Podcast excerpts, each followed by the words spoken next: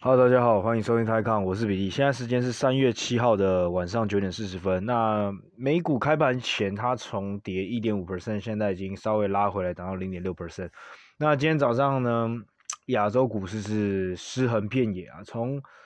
从最爆的香港呢，到到到台湾，到日本，到韩国，基本上都是跌幅都是两到三趴左右。那其实呃，台湾算是今天早上也算是比较惨的，也是被当提款机了。今天，所以，呃，但是我觉得也，大家先不要觉得说干这是杀小，因为我觉得是全世界目前都遇到这样的状况，就全世界呢目前呢，大部分的市场呢都已经来到了所谓的技术性熊市，技术性熊市从它的高点来到呃现在的收盘价的话，就是跌二十 percent 以上的话，就来到技术性熊市。那其实如果各位如果真的去把台湾的指数去跟其他相比相邻近的国家比一比，就会觉得说，呃，我们应该也是要身在福中，还是要知福一下。因为如果跟其他国家比起来的话，比如说，就就拿我现在居住的这个鸟地方来说的话，香港这个恒生指数已经不知道跌到了多少几 percent。然后至于说它的最近的高点干，那应该是在我也不知道一年多前了吧，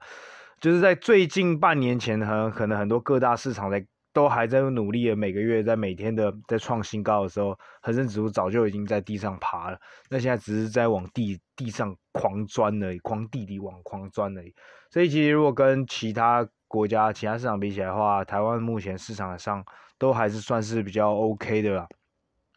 但是也不是说接下来我们就可以继续呃抄底去买台湾或者什么之类，因为。我比如说，在经过这两个礼拜之后，也确实让我对这个市场真的有一点很大的改观，就是呃，发现干，嗯，我们亲爱的普普丁哥啊，他是认真的，他这一波真的是打一个是是有够靠背认真，就是包括上礼拜呢，先去弄到了核电厂，这个我就是觉得蛮智障，干，就真的是疯了，就礼拜五的时候，那时候港港股就已经吓趴了，然后在各大股市其实基本上都跌个一到两盆就是干。竟然跑去炸那个电厂，那炸电厂那有它战略上意义，就是基本上如果你我让你的这个国家断电的话，那我 台湾上礼拜经历过嘛，就是想要说干如果断电的话，那全就是你的国家很多东西无法运作。第一个可能，呃，你的军队那些补给，然后电线、电灯那些东西都没办法正常运作，然后交通红绿灯，你你也大家也知道上礼拜那时候停电的时候，很多的地方可能交通红绿灯都出现问题嘛，交通大乱，那在。呃，停电的话，那军军队补给就是个很大的问题。那再来呢，其实最怕的可能就是比如说医疗系统，比如说你医院，你可能就无法正常的 function 等等的。那或者是说你被逼迫着必须把一些战备用的呃的厨电拿去做某些功用，那你你国家的能源就会消耗的更快。那当然最影响冲击到大家，当然就是民生的时候，就是一般人生活，那当然也会受到影响。比如说像他们那么冬天那么冷嘛，那可能很多地方需要。需要有开暖气啊，那这些东西可能全部都是需要有呃电力去支撑的。那这个电厂如果被炸掉的话，呃佩里他们国家基本上很容易就被陷入半瘫痪这样子。所以呃呃，刚刚好这样上礼拜台湾，呃上礼拜台湾就刚好出现大停电关系，所以我觉得可能更更可以更可以。嗯，in the same shoes，在 大家两个，真的大家在讲说今日乌克兰，明日台湾，那至少爱丽丝在停电这部分的话，大家上礼拜就有跟乌克兰一起同甘共苦了。好，这是第一点，所以战略上反正就是真的，只是他打那个电厂就是核电厂，然后毕竟干东欧之前。二三十年前就有已经有车诺比核核那个核辐射外泄的一个问题了，那一直到至今其实都还没有到去那个，因为那个地方基本上就是算是永久破坏了嘛，那一直都是有一个伤痕在。那想不到，呃，普丁竟然可以呃完全完全六亲不认到这种地步去打核电厂这样子。那大家知道，如果这个干路真是爆掉，如果核电厂真的爆的话，那欧洲股市。应该说，全世界股市绝对不是，绝对会跌得更多啊！就绝对不是什么什么技术性熊市这样子，那可能就是可以来到上次的，比如来到那个疫情刚爆发那个时候，三月的时候，可能从高点跌到三四十 percent 这样子，是也都是有可能的。好，这是第一个，那我就觉得俄罗斯目前呢，它已经是没有回头路了。然后我觉得基本上基本上就是撕破脸了嘛。那我其实这几天也在想说。呃，你你们可以看到，在周末的时候，呃，普丁就已经讲说，他绝对不会停止他的侵略行动，一直到呃乌克兰投降，然后答应他所有条件为止。其实我觉得这是很正常，因为他已经算是被狗急跳墙了吧。呃，他等于说是完全有点像是困兽之斗，或是。也不算困兽，但基本上在过去这一个礼拜呃，从这一个礼拜一一两个礼拜里面，在西方各国对他的一个 sanction，在大家经济制裁来说，其实是非常非常的严重的，包括他踢出 SWIFT，那包括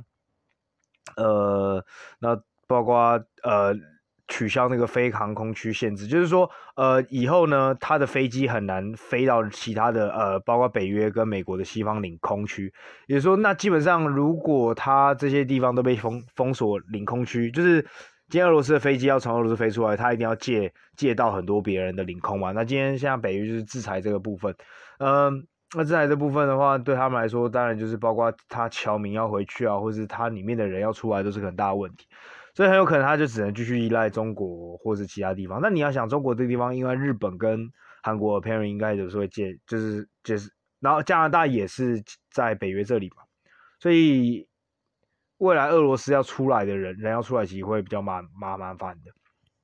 那再包括比如说，包括很多的企业都已经。都已经确定说要制裁俄罗斯嘛，所以你在俄罗斯现在可能很多东西都用不好，你没办法，你可能没办法用 Netflix，你没办法用 Google，你你很多东西都基本上用不到。然后，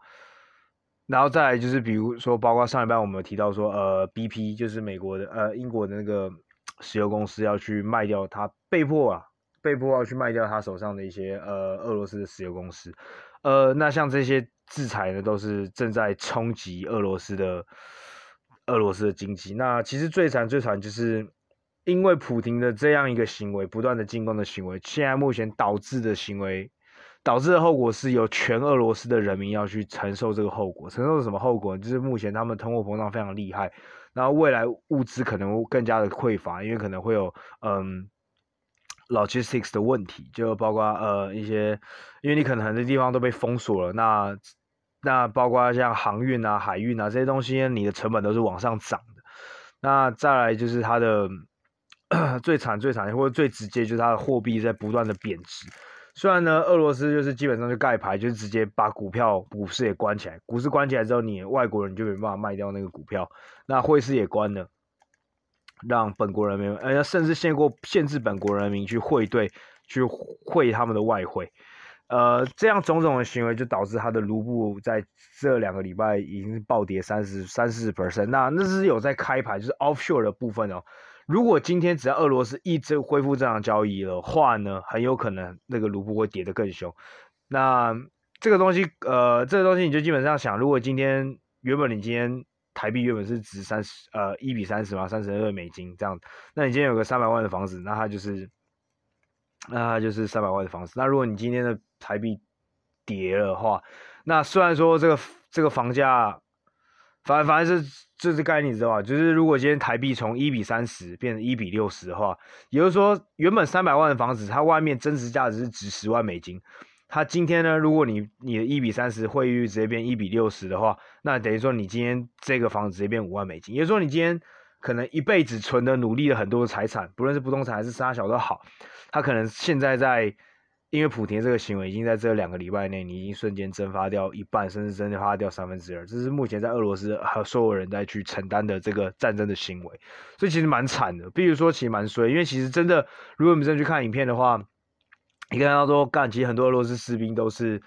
其实他们根本不想打，因为那个地方其实，他们那个地方其实融合的部分，其实真的还蛮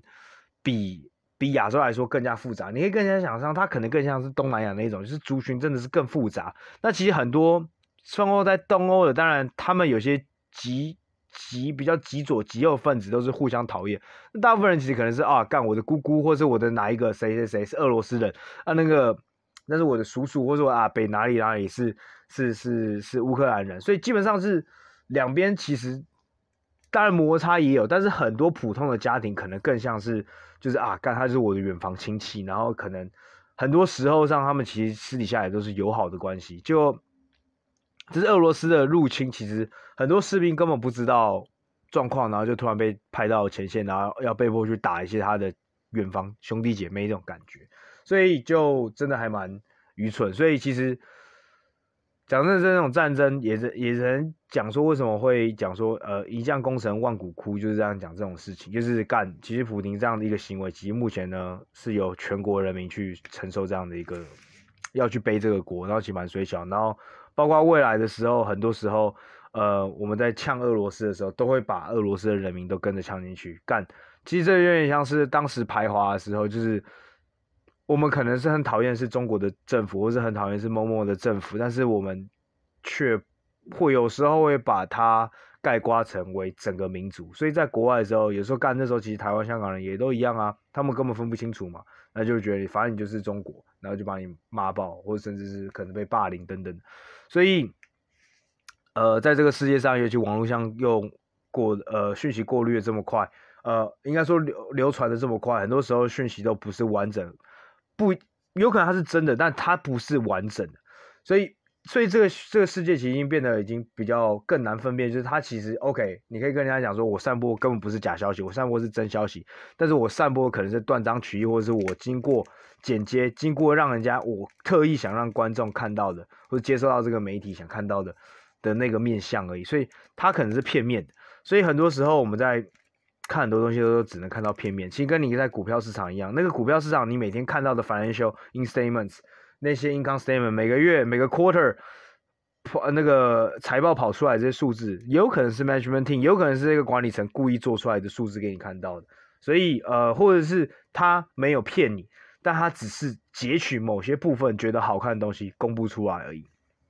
所以这些东西，这些东西都在呃，在现在世界上都是正在发生的事情。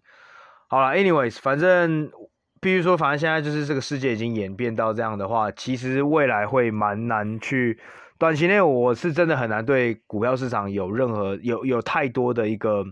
呃呃叫什么，就是。太乐观，我觉得目前来说真的很难太乐观，因为我觉得，除非但就是现在俄罗斯呃乌克兰投降啊，或者是俄罗斯收兵，但是我觉得目前来看的话，都很难发生。因为第一个，我觉得乌克兰今天就算想投降，但我觉得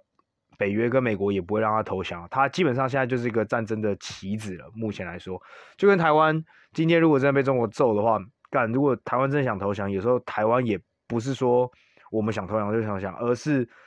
真的可能要看美国脸色，就是美国他需要有个人在这边帮他打仗，那基本上就有点像代理人战争。所以你可以看到，像北约跟美国，几乎不太可能他们真的出兵去打俄罗斯啊，因为如果他们真的出兵去打俄罗斯的话，那这个东西就真的是演变成一个地方性战争，甚至有可能升级为世界大战。所以他们需要一个代理人。你可以看到，现代战争基本上美国很喜欢做的就是代理人战争，就是派一个地方的政府去帮他去打。那个地方的战争，所以目前来说的话，乌克兰很有可能是这个地方的地方的呃代理人，所以他不能这么简单的去认输或投降。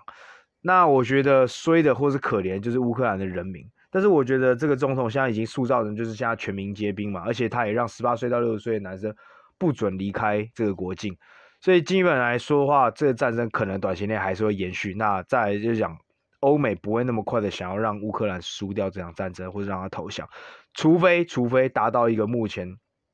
让双方都还算 OK，都各退一步满意的一个 agreement，一个一个停战协议，要不然的话绝对不会让在俄罗斯可以把乌克兰归盘聒噪的环境下就让乌克兰去退去去去去去投降。那在俄罗斯也不可能收兵，因为我觉得就像我刚才讲，他已经来到一个。就基本上你已经是拔掉，你已经是做了尽所有的可能来来把我逼到绝境。那现在我就当 I don't give a fuck。那对普丁来讲说，干他最终最终最输最惨就是输掉这场战争，但他的 upside 其实很多。他他如果真的打赢的话，那他可能可能可以留下留在历史。那再，他基本上就是让整个国家整个国家的财运国运在帮他的一级的一个。基基本上就是像我刚才讲，就是一将一将功成万骨枯嘛。反正他就是利用整个国家在帮他 share 这个 cost，所以对他来说，他还是会继续往前做。呃，这是目前来说的话，我觉得呃很有可能。那这样会对呃我们市场影响到什么呢？那当然，这个对 inflation 对我们的通货膨胀一点帮助都没有。这甚至这通货膨胀可能会演变，如果真的很恶劣的话，会演变成通货紧缩。哎，那叫什么滞胀还是 stag stag stagflation stagflation，就是一边呢你的物价一直往上跑，但是你的经济成长呢却是往后在衰退的。那这个的话就可能是嗯。全世界会目前最不想看到的一个状况。那这个战争继续延续的话，你基本上你可以看到，现在的原油已经来到一百四十块一桶，干，真很扯。它不到一两个礼拜，呃，不到一两个月吧，就从五六十块翻到一百多，一百三十块。所以你就看到干，现在市场非常的可怕。那包括所有原物料，因为就像我们上上礼拜有讲到的，包括呃一些大麦啊，就麦啊，小呃玉米啊等等这些谷物呢。呃，之前乌克兰就被大家誉誉为说是欧洲的粮仓嘛，或者是呃苏联的粮仓的原因，没有其他，就是因为它真的是它在供给了欧洲二到三十 percent 的一个农作物的输出，所以目前呢，它的这个战争呢，而且这个战争呢打完之后，你你也无法预期到，你也不太可能 expect 说它接下来过两三个月，就或者战争一结束，所有的农夫他妈又可以回到这个农地里耕种，或者是这些农地。完全毫发无伤，完全没有受到任何这个战争的污染或战争的破坏，可以继续耕作是不可能干。俄罗斯他妈都这样乱炸，你觉得有可能这些农田都还正常的？所以这这是这是这是这是能源跟谷物的部分。那这些 commodity 这些全部都会反映在你的呃，都会反映在反映在你的通货膨胀上面。那再来当然还有能源嘛，那就是在天然气的部分。那天然气的部分当然就会，欧洲是最惨。欧欧洲因为欧洲很大一部分天然气是依依赖依赖这个这个俄罗斯的输出的，所以目前呢，那这个呃天然气的部分可能更多是在欧洲的地方我们要去承受的比较多。但是我刚才讲的这个原油跟谷物的部分，可能就全世界都必须要一起来承担。然后。当然，还有就是你打仗之后啊，那包括你可以看到那个在黑海那个地方，很多地方的航线都有受到一些阻碍，那就会导致现在原本就已经很吃紧的一个供应链的问题呢，就会让它就变得更糟。那供应链变得更糟的话，就代表它的航运航价就不会下降，航价不下降的话，那最终还是反映在消费者的呃的的物价上面。所以这等等的因素呢，都不会让市场来说都会很好。呃，那再来呢？因为战争的因素呢，导致呢，嗯、呃，呃，国际热钱呢，或者在这所有的 capital 都流去了，都朝去找所谓的 safe haven，呃，或者 safe assets，或者呃 safe haven，这是所谓的天堂，呃，或者就是避险的资产。那避险资产呢，包括了美金跟呃美元十十年期的那种债券。哇，这就有趣喽！原本我们就预期，原本我们的在三两三个月前在。嗯，战争打开之前，在开打之前呢，我们都知道抗通膨的资产里面，其中的其中的就包含了包括银行股，因为银行股就是大家预期未来的利率往上升嘛，利率往上升之后呢，那你的你的银行股的你你因为因为银行做的生意就基本上就是赚就是你借钱跟别人来存钱这个中间的利差嘛，所以未来的利息可以往上跑的话，他就预期未来的这个 spread 这中间的这一个一个。这个利差呢可以往上扩大，但是呢，因为因为呢，现在占，因为现在的钱财流到了这些所谓的避险资产，也就是说，包括了美国十年的国际债券。那国际债券往你的供需嘛，供需法则，所以钱流进来，那这个债券的价格就往上推。那价格往上推呢，呃，债券的价格。跟它的殖利率是成反比，也就是价格往上的时候，代表它殖利率往下掉；那价格往下的时候，代表它殖利率往上跑。所以它今天这个价格一跑，它今天价，它今天的呃资本一流进来，就导致了它的十年债、十年期的债券的债的的价格呢往上跑。那往上跑呢，相对就代表它的殖利率就往下掉。对，它就相对它的殖利率就往下掉，那往下掉了之后呢，这个就冲击到到银行股。我觉得，因为银行股已经干，已经忍了这么多年的一个低利率环境，结果因为这个战争导致这个未来十年的殖利率的这个预期殖利率又往下跑，所以它又回到这个很很很窄很窄的一个利差 spread。所以在过去的一两个礼拜呢，在欧洲的银行股，先从欧洲银行股开始往上杀，之后再到美这波美股杀。那其实第一波银行股杀的时候，其实就是大家就在，因为第一个把俄罗斯踢出了 SWIFT code 这件事情，其实呃很多时候就导致了你的假设你银行你的客户呢有跟俄罗斯做生意的话，很多时候你在汇钱汇钱进俄罗斯跟汇出汇钱出俄罗斯都会造成很大很大的一个麻烦，所以这些事情都可能会导致呃比如说呆账啊，或是你的客户可能就没办法准时的还钱给你这个银行。那甚至有些客，有些有些 maybe 有些生意都甚至会面临到一些倒闭等等的一些，所以当时呢一开始跌的时候是从俄罗斯的银行开始跌，那接着俄罗斯银呃不欧洲银行开始跌，就开始在计计算说哦有多少的一个所谓的 Russia exposure，就你有多少俄罗斯或者乌克兰的直接或间接的一个一个曝险，那接着到美国，然后到欧洲，呃到亚洲，全世界都开始经历了一波银行股的修正，那接下来上礼拜的等又因为这个。殖利率就往下降，导致这个利差缩减之后，又导致银行股又来一波很大的、很巨大的修正。所以干，今年原本会预期说银行股是一个很好的标的，因为你会 benefit from 你的这个 inflation 嘛，然后你的殖利率往上升，呃，全世界开始央行开始缩表、开始升息，那照理来说，你银行的那个呃，你的一个 profitability 就会往上跑。结果很不幸的，很衰小的，他妈就遇到这个银呃 战争，所有的很多银行股全部都跌回原点，像呃恒生啊、汇丰银行啊，很多亚洲银行全部都跌回今年年初开喷的那个原点，这有够衰的。好，所以短期来说的话，呃，目前我真的很难看到呃一些比较对对对股市有比较多的好的因素吧。那真的要讲的话呢，你就只剩能源股可以去做咯。那不是，当然最近还有军工股在跑，或者是比如说像 Diversify，呃，像我们上一上一集分享所谓的 Berkshire Hathaway，我是觉得就可能也是一个在修正的时候蛮适合呃逢真的是有修正的话很适合买买进的一些股票。那至于这些科技股呢，我当然还是很喜欢，只是你们需不需要在呃这个外围，或者说在这个市场有这么多的 uncertainty，有这么多不确定性的时候去做解码的动作，我觉得就真的是因人而异。那呃，如果像我一样这种铁齿的，就是很或是不愿意再跌了二三十趴、三四十趴之后去割的，很有可能就要承担这个风险，是干可能会继续往下掉。呃，就像会来到亚洲那种中国香港股市这种一底还有一底底的感觉，干我美团已经跌掉了一半呢，你们能想象吗？就是半一年内就跌掉了一半，真的是无法想象。呃，现在可以想象，所以全世界股市会不会发生这种事情？我觉得是蛮也是蛮大有可能的。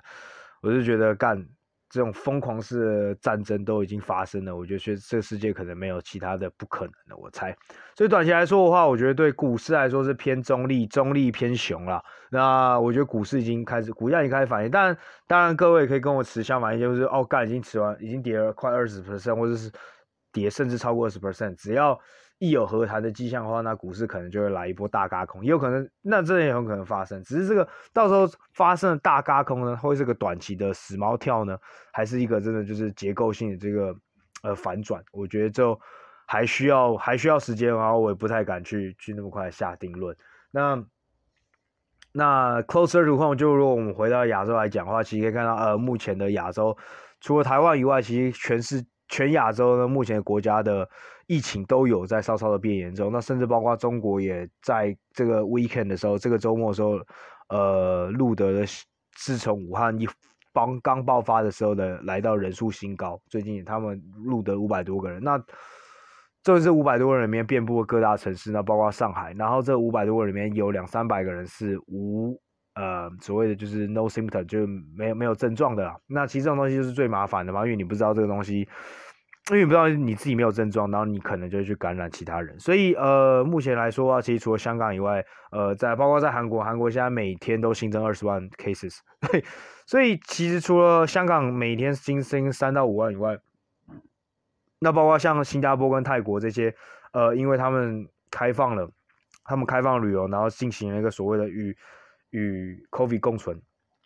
都可以看到这些地方都有最近的 case 有在上升。所以，呃，这可能是未来台湾接下来要小心的。那也因为这样子，在过去，呃，上礼拜，呃，过去两个礼拜，其 Travels，呃，股票，包括像 Trip.com 啊，然后中国上海机场啊，那其实包括像台湾的航空机场，呃，其实都有看到一些复苏反弹的部分，就是有大家看到全世界的二个旅游业有慢慢在开放，但是目前因为亚洲这一波疫情来说的话，可能又让很多人，那包括像今天呃 Trip.com 就直接跌十 percent，然后 Airports of Thailand 这泰国机场的今天也跌两趴。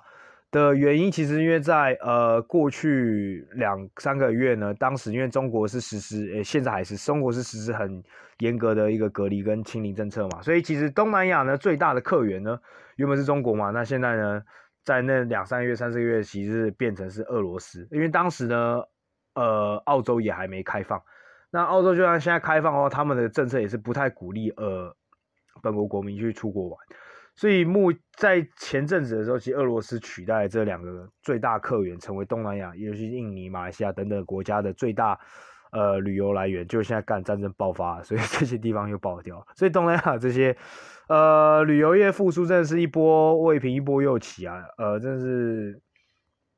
一波三折。所以目前来说的话，就是也看到这样的一个呃，目前疫情又在拖垮了亚洲的部分。那大概是这样子。所以我觉得。简单来说，真的全世界的话，从亚洲到中国到到到欧洲到美国，其实目前来说的话，好像都没有太多的好消息。那这个石油的如果消石油的价格如果又不断往上涨，那如果中国又因为这波疫情呢，再度回到，因为上礼拜其实原本有个消息是说，中国其实正在思考正在开放呢，思考要怎么去开放，思考要怎么去与病毒共存。那然后要慢慢的从清零政策去脱脱的离开出来，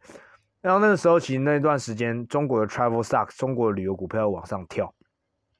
就因为这个周这个周末又因为呃中国本土疫情，然后香港疫情也都没有控受到控制等等的，其实它股票马上就跌回来。那短期来看的话，也确实很难看到呃中国旅游业有很快的一个去对国际上开放的部分。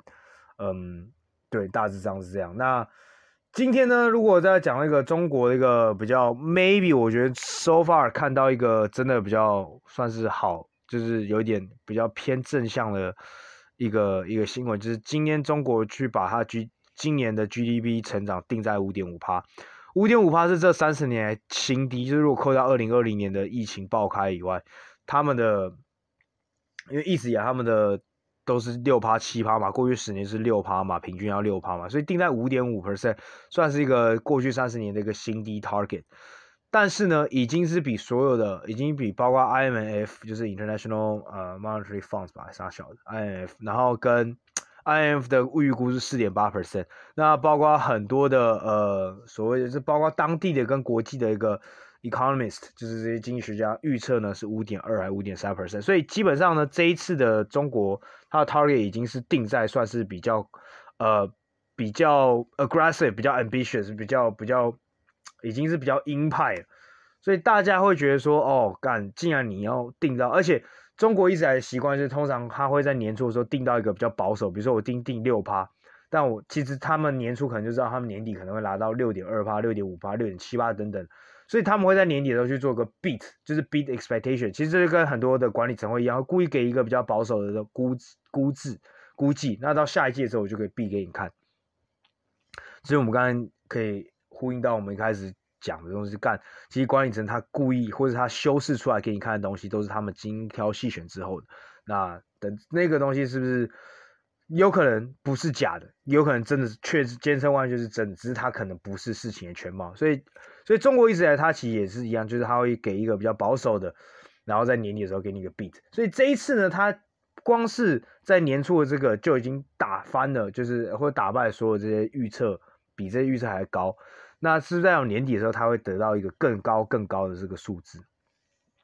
所以这是有可能的，而且以这个惯例来讲，中国的惯例来讲的话，确实很有可能这样发生。那目前经济学家就来说，哦，干，如果你真的要达到这个目标的话，你今年可能真的需要做更多的、更多的一个，呃，呃，一个政策来去帮助，比如包括中国很有可能是今年呃一个世界上唯一一个很大的一个经济体呢，去做一个呃减码，就是减息的动作。呃，不过它跟它的过去一两年，它都是升息，是或是。当全世界大水漫灌的时候，它是唯一国家按兵不动的，甚至还有呃 tighten 的状态。那包括呃，在过去半年内，呃打压房地产的一个呃流呃流动性。这些东西其实都在过去冲击了整个中国的经济跟中国的市场，那现在慢慢的反映出来。所以目前大家专家来说，就是说，如果你真的要在今年年底的时候达到这个目标的话，那你可能这些东西你都要慢慢的把它拿回来，然后要开始去，呃，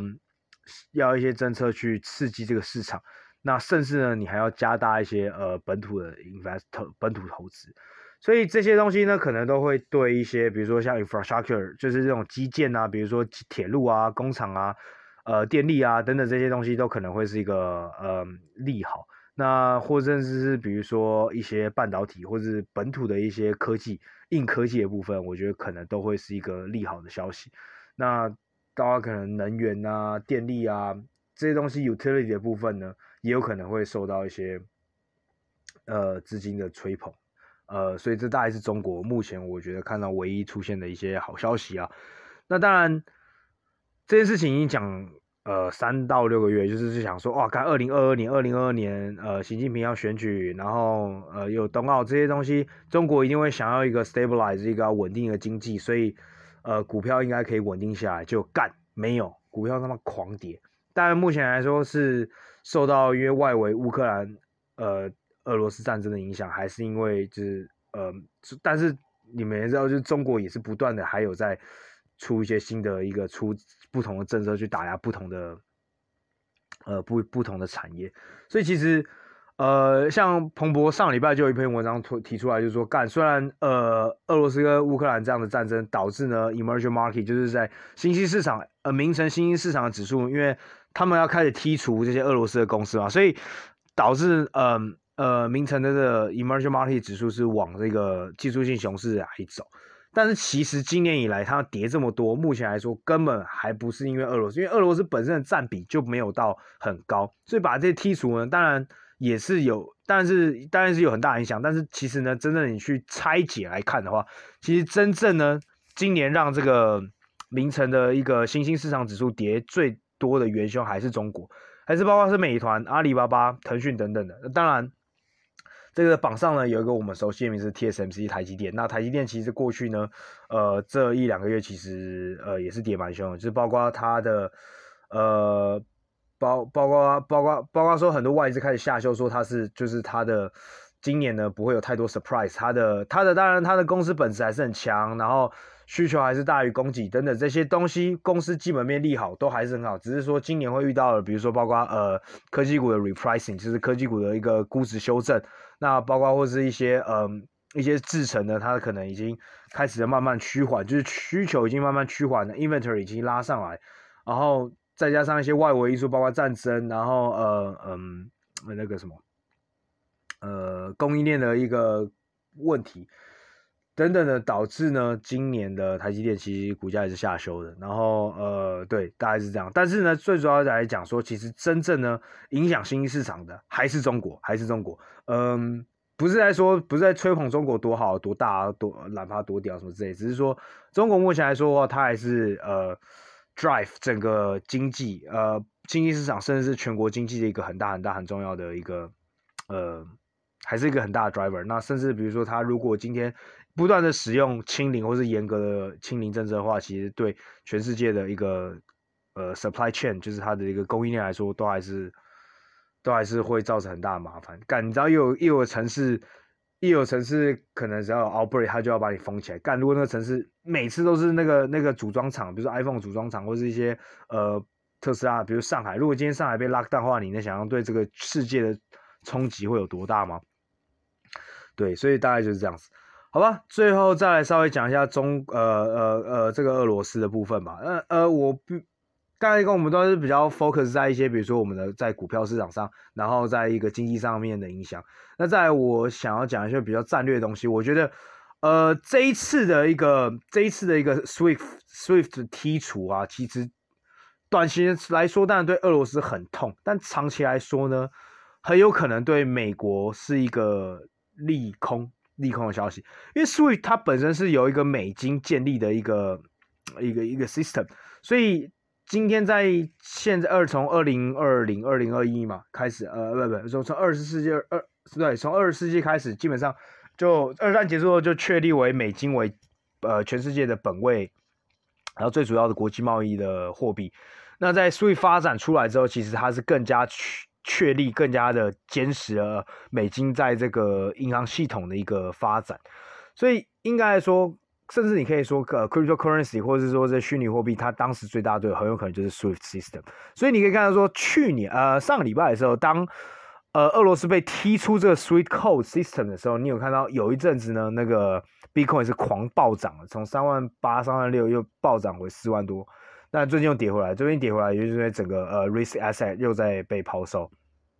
然后资金又回到美传统的一个避险的 commodity，又回到美呃金呃黄金那里，所以黄金现在又迈向又迈向二零二零年的那时候疫情刚爆发的前高，也就是两千两千一盎司左右。那 anyways 讲回来的话，其实当时呢，很多很多人都跑去买，上礼拜很多人跑去买 cryptocurrency，就是想说很多在呃，俄罗斯的一些居民呢，他可能会不相信银行系统了嘛？因为我的银行，我的存款如果继续存在银行的话，干，我以后根本领都领不出来，然后可能政府还会限制。所以当时他们很多时候就跑去买虚拟货币，which actually makes sense。然后我也觉得虚拟货币那段时间跑被炒上去，我觉得也是完全是合理的，因为是真的有机会，然后也有这个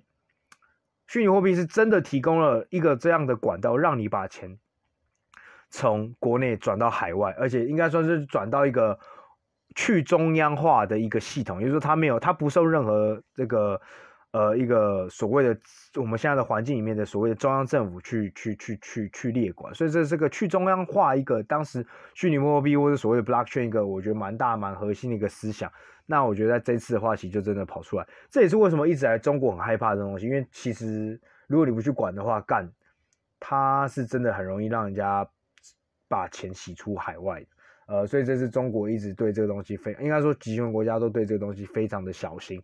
不要说集权国家，甚至很多国家都对这个东西非常小心。你像我干，我跟你讲，台湾的金管会绝对是很爱，绝对会管爆这东西的。所以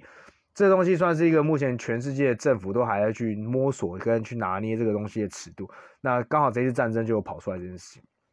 Anyway，再讲回来，Swift Code 是以美金为本位的这件事情，其实美金呢？这个 SWIFT banking system 是中国跟俄罗斯一直以来都很想要去抄，应该要去 copy 成一个 system，然后甚至呢就要去用它另外一种货币去取代美金，所以你可以想象他们未来很有可能会去跑出另外一个 system，因为俄罗斯干，人家说好干，你今天今天既然真的不要我，那我自己就去找中国。那中国呢，其实它其实蛮有可能。呃，成为这样一个去挑战，但是其实目前来说，其实主要是因为这两个货币呢都还不受让人家很信任，就不要讲卢布，卢布现在已经跌成这样，干，更没有人敢买卢布。那再来就是对人民币的部分，就是我刚才讲的，因为其实人民币有很多的呃汇，就是在转汇的一些很多的限制。那再来呢，中国呢对人民币汇率的控制还还目前来说还是非常非常的严格，因为毕竟中国还是个出口。呃，为导向的国家，他不希望自己的货币走到太强势，他走到太强势的话，那就会伤到他们的出口。所以目前来说的话，他们还是有一个所谓的汇管。那一，如果你今天的货货币想要成为一个呃国际的一个通用的货币的话，或是一个比较让人家可以信任的话，那基本上政府的参与度就要越越少越好。这也是为什么去中心化的一个所谓的 blockchain 呢的 cryptocurrency 让很多人去相信，因为他就说，因为没有一个大。大中央有机会去介入，所以今天中国的问题，它人民币的问题，其实就在于说，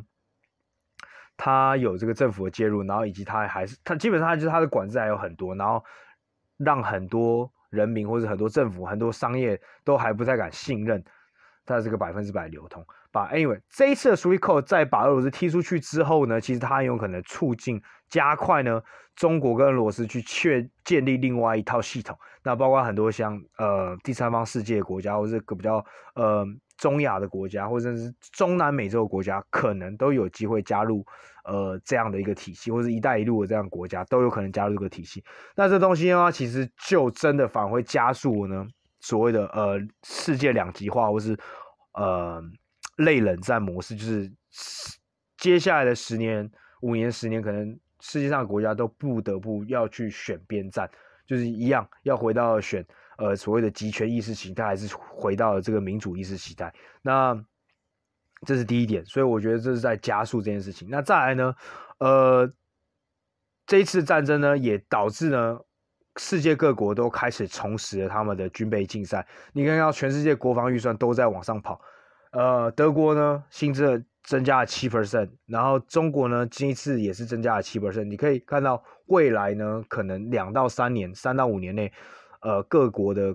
国家的国防预算都会往上升。的原因就是。大家真的是一开始都没有想，像欧洲以前可能真的会觉得说，干，俄罗斯顶多就是呃边境啊烧几个城市啊，然后烧几个 states 这样子，不会真的弄到一个这样的入侵的一个战争，就干真正发生入侵的战争。那唇亡齿寒呐，乌克兰不见的话，下一个最衰小可能就是呃波兰呐、呃德国这些人了，所以他们当然马上就警惕起来，干。讲真的，二战那时候，希特勒一打，真的是三四个月就把整个欧洲打下来。你难保干俄罗斯狗急跳墙，真的做了什么奇怪的事情。所以，所以这也是在股癌节目，他有分享到说，maybe 接下来呢，国防预算像什么 LMT 啊、Lock Martin 啊什么之类这样的股票，可能又开始有机会走出一个他们的一个箱型整理，然后进入一个大长牛的趋势，这也是蛮有可能。所以。然后中国也很喜欢炒这种股票，干每次有这种东西会在讲说啊，干要台海危机，台海危机要来，南海危机要来，那些股票通常可以炒一两根涨停板，只是那种股票在中国炒之后很快就又会跌回去，基本上你一个你得一个礼拜内就抽插这样子，就非常的典型的短型概念股这样。好，这是这是第二点，那第三点呢？啊，反正这两点呢，其实基本上都会促进你的，呃，应该说促进现在这个世界之后走向两极化嘛。因为军备竞赛，你一定是背后就是有意识形态去、去去去支撑，所以呃，这对未来国家、呃未来世界都不是什么好事啊。所以，到现在在大致来讲，我觉得目前来看的话，呃，俄乌危机大概就是这样子。那再来呢，其实为什么我觉得短期内战争可能真的很难很快被。我是很希望被打脸，干我真的超级希望被打脸，就跟我之前讲被打脸说，呃，疫情还要很久，但干疫情就还真的是还还有一段时间。那俄乌我也是希望我真的被打脸，但是你讲真的，其实现在俄罗斯真的是无路可退，然后但是他现在是 nothing to lose，哇，at least 普丁是 nothing to lose 啊。那目前看来他还是把国家掌握的很好，然后好像国内虽然有人去上街抗议，但是他对军队的控制好像是很难被。很难被推翻掉的，所以至少普丁 has nothing to lose，因为他现在已经什么都没有了，那反正他就是一干到底。讲真的，讲真的，他现在就算如果真是撤退，撤退的话，我不觉得这些 sanction，我不觉得这些制裁会马上的就被拿掉，这些制裁至少可能都还要维持个一两个月，因为我不知道我会不会一拿掉，干你隔天又跑来打。又又又在又在入侵，所以我觉得目前这个战争呢，已经让国际或是至少两边的这双方的意识形态不同的两方阵营呢，在某很多程度上的信任度都已经大大大大大大大降低，然后打折扣了。所以接下来的一个谈判，或是接下来一个要 how to solve this 像迷宫般的一个谜团，我觉得是需要很多时间。所以我觉得。才觉得这个战争可能不会太大的结束，或是战争可能快告一段落，但是这件事情真的要告一段落，可能我觉得需要一段时间。好了，大家讲，大致上就讲到这边吧。呃，感觉有点超时，好，早点休息，晚安，拜拜。